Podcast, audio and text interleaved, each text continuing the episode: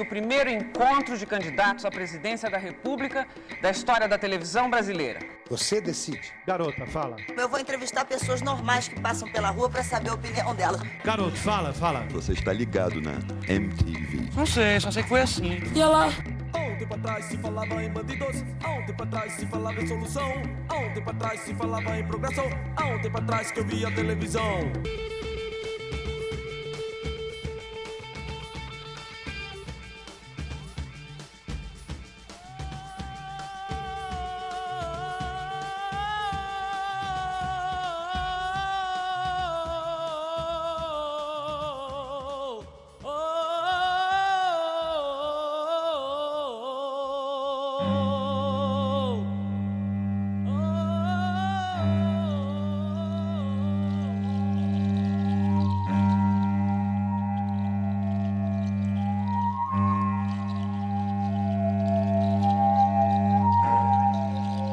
Você acredita em Deus? Acredito. Como é isso? Eu não, não conseguiria conviver com essa visão amarga, dura, atormentada e sangrenta do mundo. Então, ou existe Deus, ou então a vida não tem sentido nenhum. Bastaria a morte tirar qualquer sentido da existência. Né?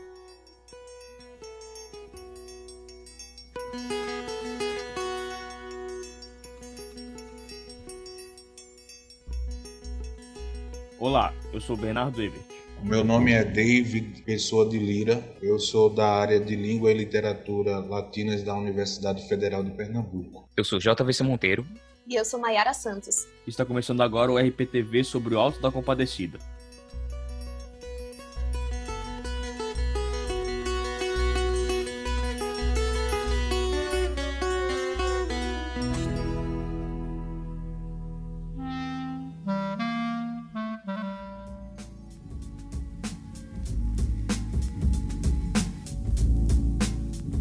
No final dos anos 90, a Globo adaptou para uma minissérie, uma microsérie, na verdade, de quatro episódios só, Uhum. tanto a série quanto o filme, que depois veio no, no ano seguinte, em 2000. Tem muito essa pegada de teatro, assim, se a gente parar para prestar atenção, Uhum. assistir recentemente o filme, ele tem essa pegada, a série também tem. Tem. Teatro de peça, de encenação, né, os personagens trocando de roupa e a gente vendo e tal. Tudo isso é muito Uhum. teatro, né, é muito Ariano Suassuna. A série, então, ela pega emprestado o Alto da Compadecida, óbvio, né, o livro dele, Uhum. Também tem elementos de O Santo e a Porca. Tem alguma coisa de Decameron, também outra obra clássica que o Guel Arraes adaptou. Então ele fez uma baita uma Virou filme, né? É, ele fez uma baita adaptação. Uhum. Ele pegou uma coisa que não é tão fácil de levar pro cinema, né? A linguagem do teatro é uma, a linguagem televisiva do cinema é outra. Mas na realidade isso já é uma marca registrada do próprio Gel, né? Porque os outros filmes dele também são assim, eles são completamente teatrais. Verdade. Não sei, eu, eu acho que é, essa já é, o, já é o rolê dele, já é a ossada dele, entendeu? A equipe por trás da criação da série, a Adriana Falcão e Sim. o João Falcão. Os dois, pernambucanos, o Guel também, se não me engano, é de Pernambuco. A série se passa na década de 30, então tem bastante resquícios da religiosidade, do catolicismo, né? E o que me marcou, desde a primeira vez que eu assisti, foi a primeira vez que eu vi o Nordeste sendo retratado daquela forma. Depois, né, que a gente vai gostando de cinema, ficando mais velho e tal, vai pesquisando. Filmes que se passam no Nordeste, que contam histórias nordestinas, no mesmo cenário ali do Alto da Compadecida, só que de uma forma muito mais melancólica, porque retratam a Agreste, a seca, o chão de terra rachada, tal, lugar que não chove, a vaca magra, o sol, o calor, né? Tudo isso. Que a minissérie, a microsérie, na verdade, tem todos esses elementos, só que é uma comédia, cara. Porque tem tudo pra gente ficar triste. A gente tá acompanhando dois caras que estão completamente ferrados na vida, tentando se livrar. Só que em nenhum momento o Ariano Suassuna e o Gael Arraes, por consequência, tratam eles dessa forma. Eles não colocam os personagens no papel de coitado, sabe? Em nenhum momento isso acontece.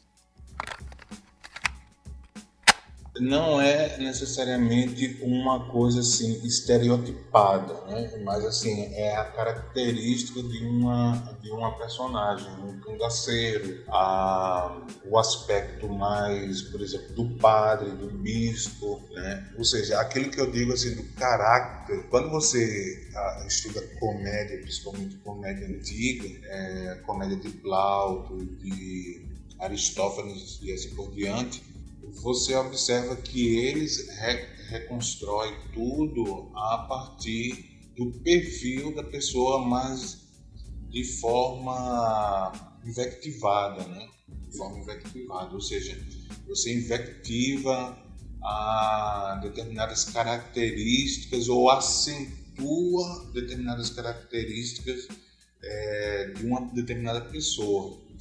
E como, como Ariano Suassuna tinha uma influência, principalmente de Plauto, né, que é um, um cômico ou um comediante latino que traduzia muitas obras do grego para o latim e também que adaptava várias obras, é a, a partir disso que Ariano Suassuna ele, ele, ele traça as, as suas personagens, né? Claro que acentua aí aquelas características que a gente poderia dizer, poderia dizer que seriam características estereotipadas, né? Na verdade é o caráter mesmo da personagem. A partir disso você observa tanto o traço positivo da personagem mas um traço negativo e aí de forma a repassar, a, a, a expor ao público, ao leitor, ao telespectador, à audiência de uma forma geral, é, esse impacto cômico, né? esse impacto é, invectivado aí. Ela sofreu toda uma remasterização, assim, no final do ano passado, para comemoração, se eu não me engano, dos 55 anos da Globo. Então ela foi veiculada na Globo de novo, os quatro capítulos, que são maiores do que o filme, né? Eu consegui achar uma versão do filme que é uma versão estendida, que eles fazem pouquíssimos cortes em relação à série, e ela Achei tem quase três horas. Gente, é muito boa essa versão, muito boa. Meu Deus, mas também é um chá de cadeira, né? Mas assim, eu, eu acho que um dos pontos é o Alto da Compadecida, a estreia dele enquanto obra física, literária, é de 55. Isso faz muito, muito, muito tempo, né? Em relação a 2020, faz, 2021 faz muito tempo. Eu acho muito engraçado que as alegorias, elas são engraçadas, são coisas que a gente pode relacionar com os tempos atuais, mas ao mesmo tempo em que isso é muito bom que uma obra envelheça tão bem a ponto da gente ainda conseguir relacionar ela, é muito triste que a gente ainda em 2021 consiga relacionar ela a coisas da nossa realidade ainda, sabe? Que seja tão a atual. quantidade hein? de pessoas que a gente tem, exato, que a gente tem uma quantidade absurda de pessoas na linha abaixo da pobreza, de pessoas analfabetas, enfim, de várias outras coisas, de um abandono com determinadas regiões e tudo mais, mas eu acho é ótimo que a gente tenha essas alegorias para representar a gente, mas também é horrível que a gente tenha alegorias desse tipo para representar a gente. E eu acho ótimo que a gente tenha, por exemplo, o Suassuna como um, um representante, porque ele tá no local de fala dele, ele tá falando de coisas que ele sabe, que ele vivenciou, que ele viu, mas ao mesmo tempo, eu não sei, eu, eu diria que é lindo que a gente veja que uma pessoa consegue trazer essa, essas adaptações e falar sobre essas coisas, sobre essas problemáticas, sem transformar isso em uma coisa desgastante e chata, que a gente consiga ver isso, correlacionar com a nossa realidade, aprender sobre isso politicamente, mas ao mesmo tempo se divertir com isso, porque uma das coisas que eu acho que o Brasil ele se difere muito de outros locais em relação à produção de conteúdo, produção cultural, eu acho que a alegria do brasileiro é uma coisa que independente do governo, independente das tristezas, independente dos problemas que a gente tenha para resolver, e isso é uma coisa que a gente sempre vai ter e que ninguém vai conseguir tirar da gente, sabe? E a forma como, de um jeito muito bem humorado, eles falam sobre a fome, sobre a pobreza, sobre o abandono, sobre a seca, sobre tudo, e você consegue ver aquilo acontecer, você consegue se divertir com aquilo, mas você também consegue se informar através daquilo, sabe? Entender que aquilo ali é um problema e é real. E que as necessidades que essas pessoas têm, elas são urgentes, elas são para agora. Mas ter isso como uma forma de entretenimento, assim, sabe? Que a gente se divirta também através das dificuldades. Porque, querendo ou não, a vida do brasileiro é isso, né? É desgraça atrás de desgraça, mas a gente rindo porque a gente é os reis dos memes, né?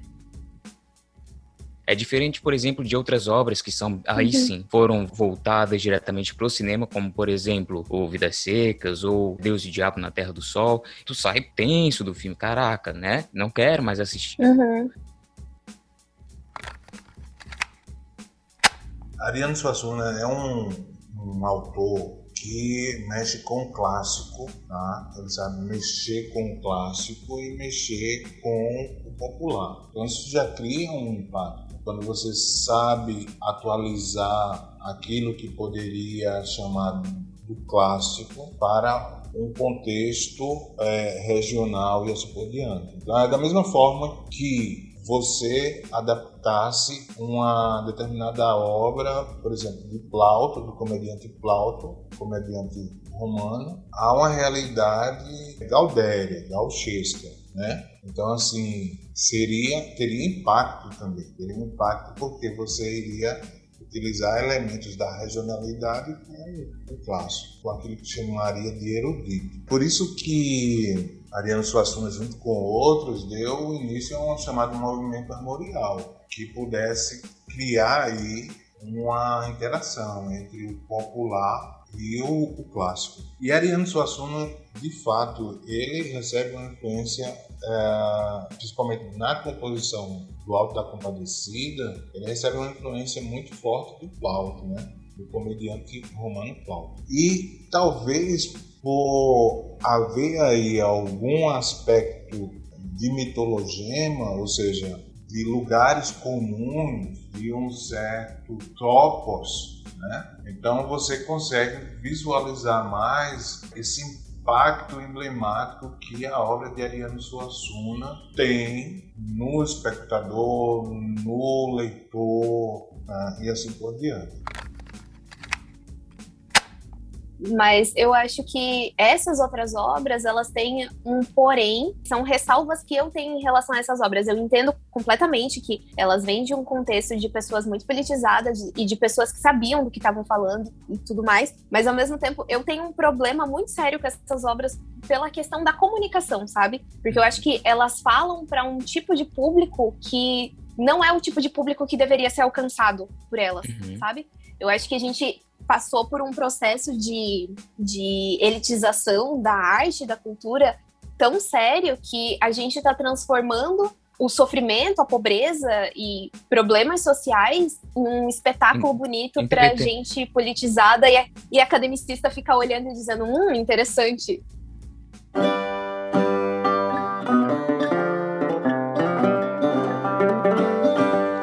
João do Alto voando, esperando o sinal da criatura. João do Alto voando, esperando o sinal da criatura. Se parece um deputado com paletó bem passado de linho de pena escura. Seu escritório é o céu, lá despacha sem papel, carimbo e assinatura. Eu gosto muito de Bacurau. Eu acho ele um filme muito bom. Eu acho que ele faz críticas muito pertinentes.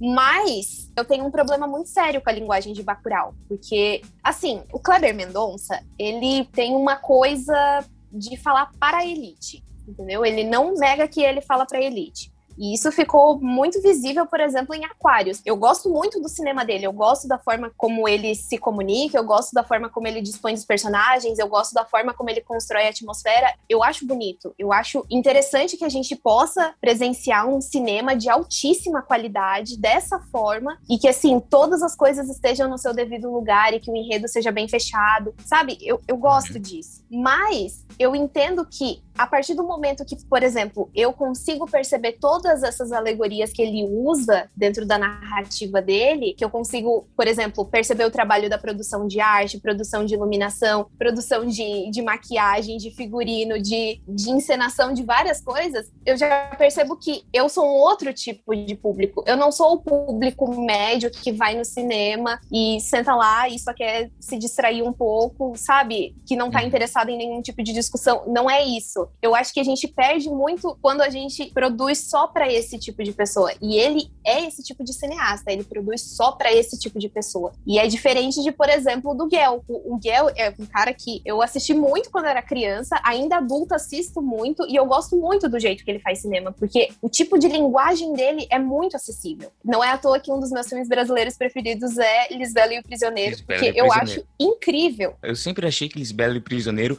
só por ter o Celton Mello e pelo cartaz ser um pouquinho parecido, cheio de rococó, sei lá o quê, cara, eu achava que era um spin-off do Alto da Compadecida quando eu era criança. Eu não, não sabia que era spin-off quando eu era criança, mas eu achava que era o Alto da Compadecida 2, por exemplo. De, é, de ter uma identidade visual que a gente consiga é. já relacionar com o nome da pessoa. E eu acho que o cinema do Guel ele é muito melhor em relação a vários outros cineastas que vieram agora ou que já estão há muito tempo, mas que fazem essa coisa pomposa e bonita que fala só para academicistas, justamente por isso, porque ele trouxe essa linguagem do teatro, essa linguagem acessível do agora, do presente, de coisas que acontecem e a ação e a reação é agora sabe? Ele trouxe isso para o cinema de uma maneira muito nua e crua e eu acho que a forma como ele coloca faz com que você consiga adentrar muito mais rápido na atmosfera do filme, assim, sabe? E isso mostra até o próprio estilo dele, assim.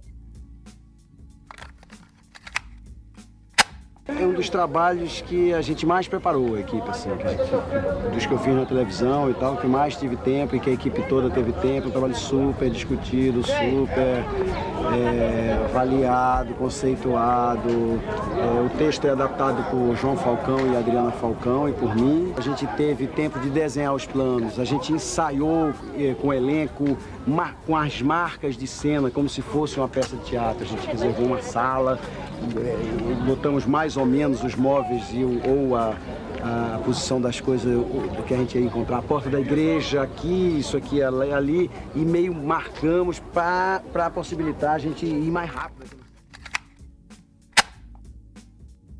E o próprio Alto da Compadecida, ele faz uma das cenas mais interessantes, é, isso desde o livro, porque isso é uma coisa que acontece mesmo no livro, é a questão da raça de Jesus, né? Que o, o, acho que é o João Grilo, né? O João Grilo que, que fala assim: como assim? Deu Jesus pretinho. Jesus, né? Isso é muito Foi. bom. E aí, depois, no fim, no fim do filme, quando eles. Ah, spoiler! Nossa, gente, mas nem é mais spoiler, né? Porque, meu Deus, o bagulho é de 99. Se você mora no Brasil, é brasileiro e nunca assistiu o Alto da Compadecida, por favor, né? Mas no final, naquela cena em que, depois que eles fogem do coronel. Isso depois do, do João ter saído do purgatório? Um, depois ele ter saído do purgatório, que daí eles já sequestraram a filha do coronel. sequestraram, entre aspas, né? A filha do Isso. coronel. E aí. Pegaram é, Jesus a porca aparece do de andarilho e pede um pedaço de.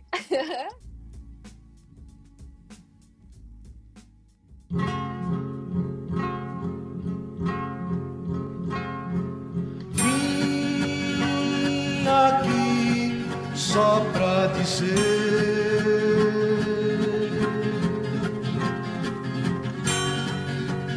Ninguém há de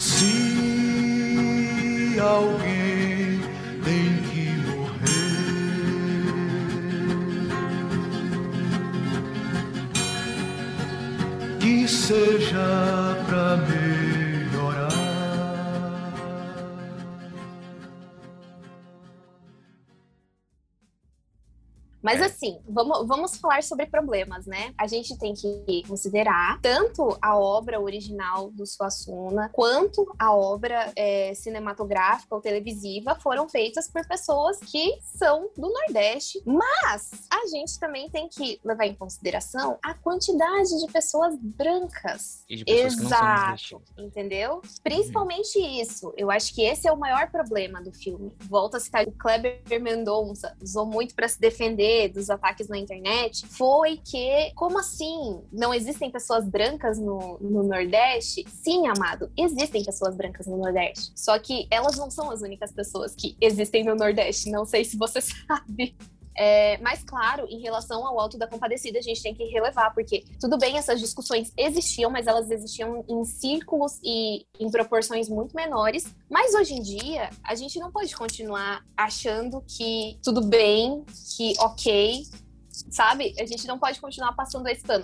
No caso deles, tudo bem, é uma obra que já está feita, já foi, já passou, é isso aí. Isso, de forma alguma, invalida a obra como algo de qualidade. A gente não deve, nunca, nunca, a gente deve usar, por exemplo, problemas relacionados à etnia e raça como algo para a gente invalidar a qualidade de um produto. Jamais.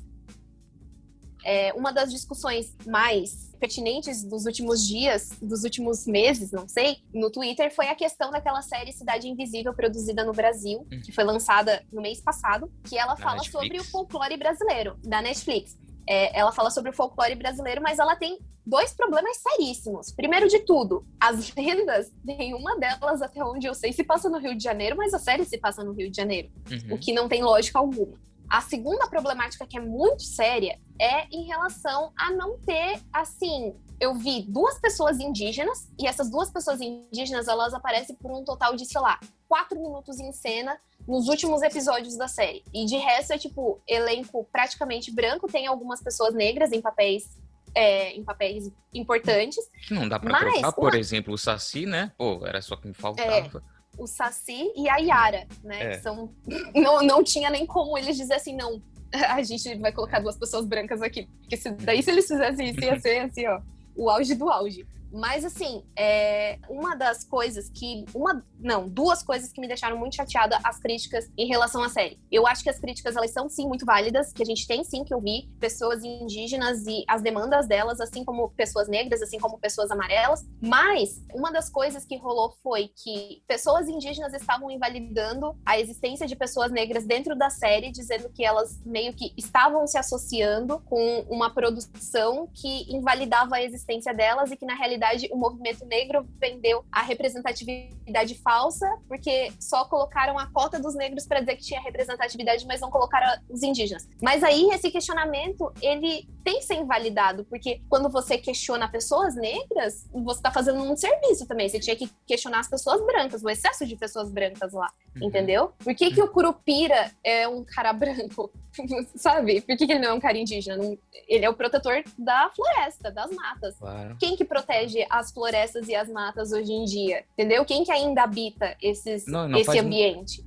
Essa série especial que você tá falando, da Netflix agora, ela é claramente uma série pra gringo ver. Né? Uma série sobre folclore brasileiro. Não, para vender para fora, com certeza. com certeza. Tanto que tem o Marco Pigos, uhum. que é um ator que já tá trabalhando lá fora, né? Estourado pela Netflix, né? uhum. né? Isso, tá estourada na Netflix. Ela é, não é uma uhum. série ruim, mas tem essas problemáticas que a Sim. Mayara citou. Principalmente porque desde a infância a gente convive com histórias do nosso folclore brasileiro como um todo, histórias que são populares em todo o país, sendo que cada região tem os seus personagens específicos, as suas histórias específicas, da sua cultura, certo? Mas tem personagens que são nacionais tradicionais. A gente conviveu desde, desde cedo sabendo que o folclore brasileiro, em sua maioria, grande maioria, é constituído por personagens de origem indígena ou negra, preta ou parda. Então, todo o contexto da vida daquele personagem, da forma como ele foi criado, né, da história, da onde que saiu a história dele, é extremamente baseada nas culturas indígenas e negras no Brasil.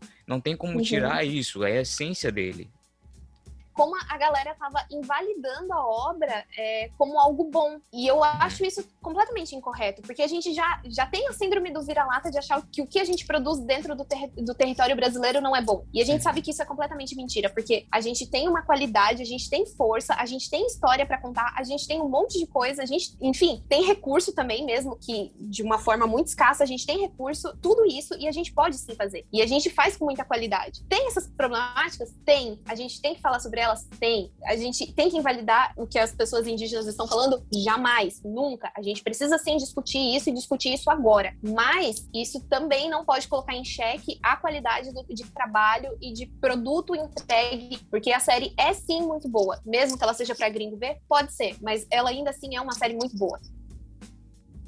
Então, voltando pro Alto da Compadecida. É um elenco que tem Marco Nanini, irreconhecível. Eu não uhum. sabia, durante muito tempo, que, que Marco Nanini não. era o cangaceiro, cara. É completamente diferente dos outros personagens que ele fez ao longo da carreira. Tem a Fernanda Montenegro, a Nossa Senhora. Tem o Lima Duarte, o saudoso Rogério Cardoso. Também saudoso Paulo uhum. Goulart. Então, só tem ator brasileiro, cacife muito alto. Só que pouquíssimos deles são nordestinos. Então, mantém essa problemática que o Auto Compadecido, ele ainda hoje ele é bem muito falado, né? Para citar aqui em 2018, para ver vestibular, que eu pensei que ia cair no vestibular, eu fui no, numa encenação que teve no SIC do Auto da Compadecida, feito pelo, pelo Teatro da UDESC. Uhum. E, cara, não esperava que ia tanta gente. Encheu o SIC de pessoas uhum. para ver de uma coisa tão antiga, lá de 1955.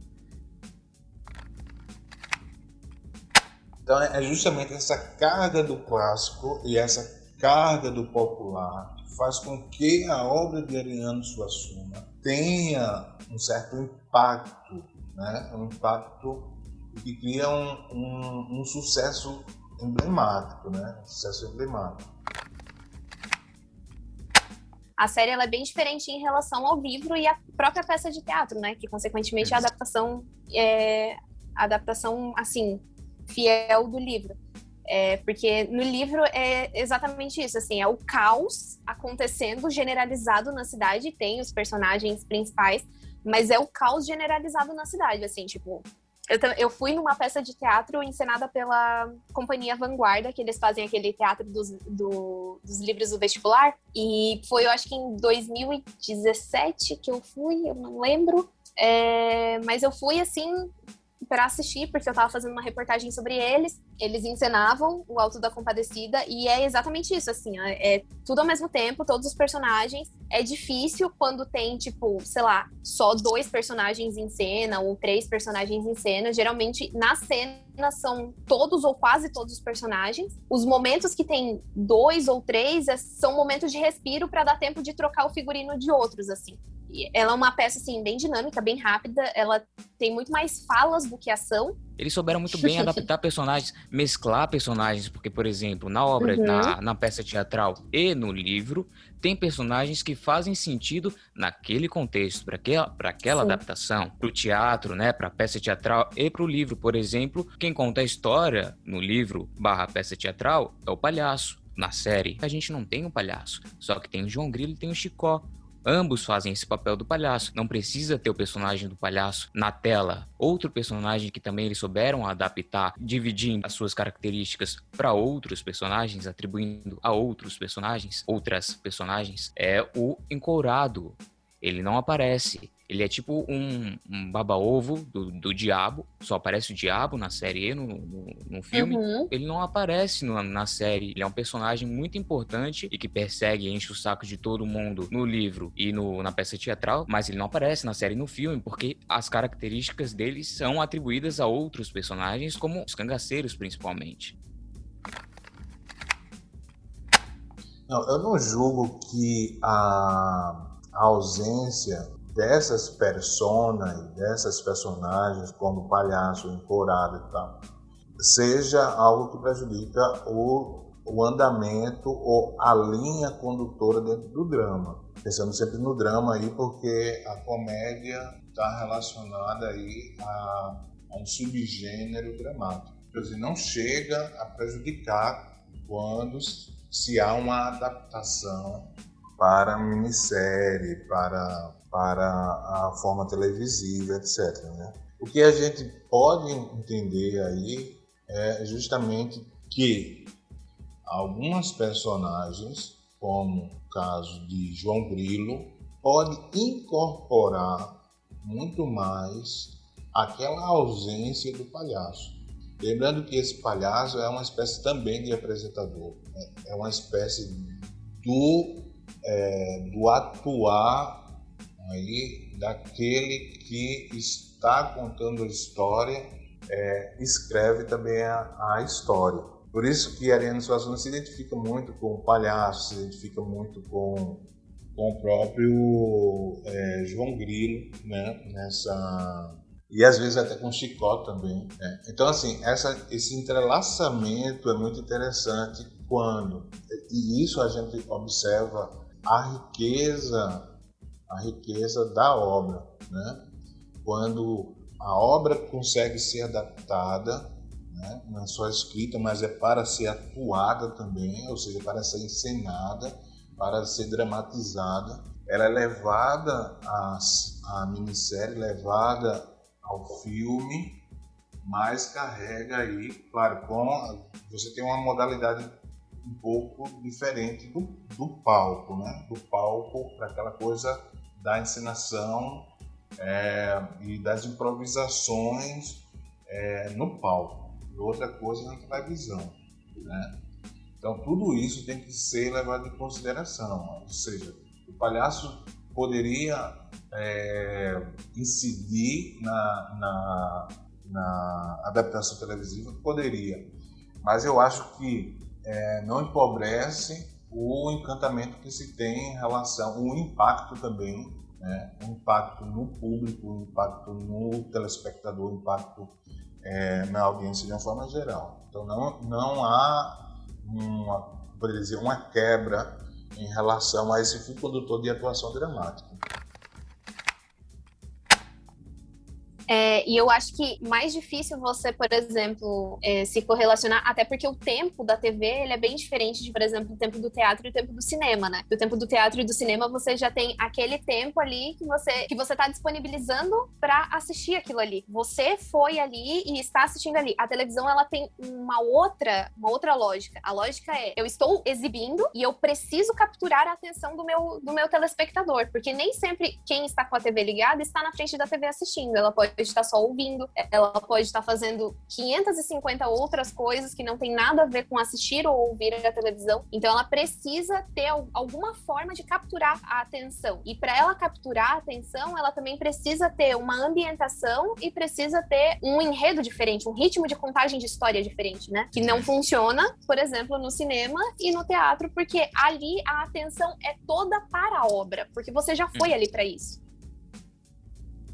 a dinâmica dos personagens é muito boa. Então, essa, essa coisa que você estava falando, do elemento teatral, da troca, do diálogo rápido, o João Grilo fala e o Chicó já rebate assim, tipo, não dá muito tempo para respirar. Isso muda o ritmo do filme. Pode ter três horas de duração, que vai passar rápido, porque o diálogo tá sendo muito dinâmico, entendeu? Entre todos os personagens. Eles estão sempre andando, se a gente perceber no filme e na série, estão sempre andando, estão uhum. sempre se comentando, mexendo com a mão, fazendo alguma coisa, e daí fala alguma coisa, o outro já responde na hora, daí o outro, o terceiro personagem já entra em cena, já fala alguma coisa, já troca de roupa, já pega alguma coisa. Então toda essa dinâmica toda torna a obra ou a série muito mais dinâmica. E é um elemento teatral muito importante, essa dinamicidade. Sim, e, e é engraçado que, diferente de outros filmes, porque uma das coisas no cinema, enfim, na atuação de uma forma geral que a gente aprende é que você sempre tem que capturar a atenção do leitor, do leitor, do, do espectador através dos olhos e do silêncio, né? Que os olhos e o silêncio, eles têm que te dizer muita coisa. Uhum. No Alto da Compadecida, isso não existe. Eles não têm pausa de respiro, eles não têm uma pausa de tipo assim, silêncio, nada não. acontece, os personagens apenas se encaram. Não, é o tempo todo ação, e a ação que eles mais fazem é falar. É,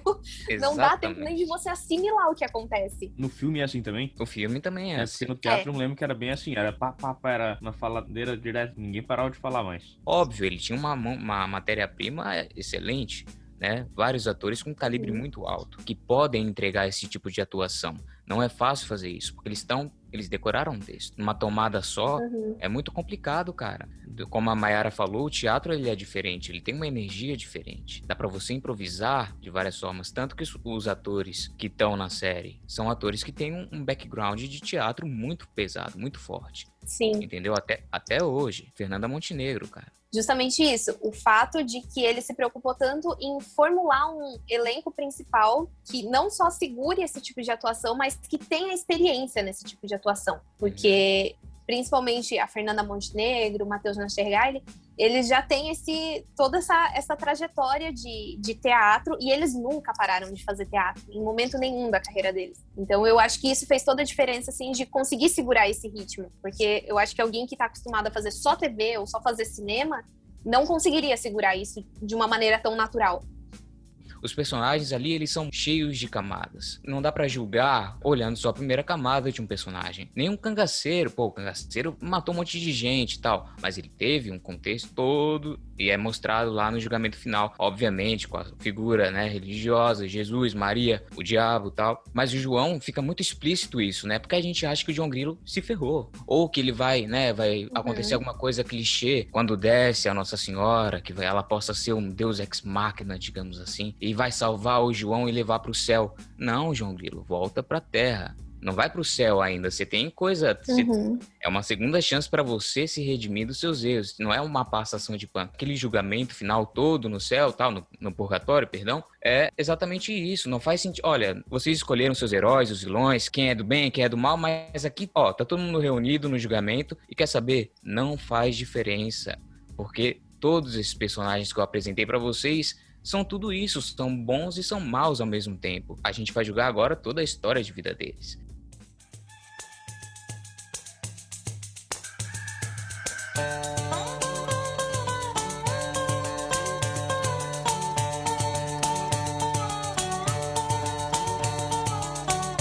O cara mais underground que eu conheço é o diabo. No inferno toca cover das canções. Cresci, como falei antes, assistindo o Alto da Compadecida na sessão da tarde. E o Alto da Compadecida talvez não passasse hoje na sessão da tarde por conta que aparece um diabão no final, galera. A criancinha, a criançada de hoje não pode mais ver o diabo na, na de tarde.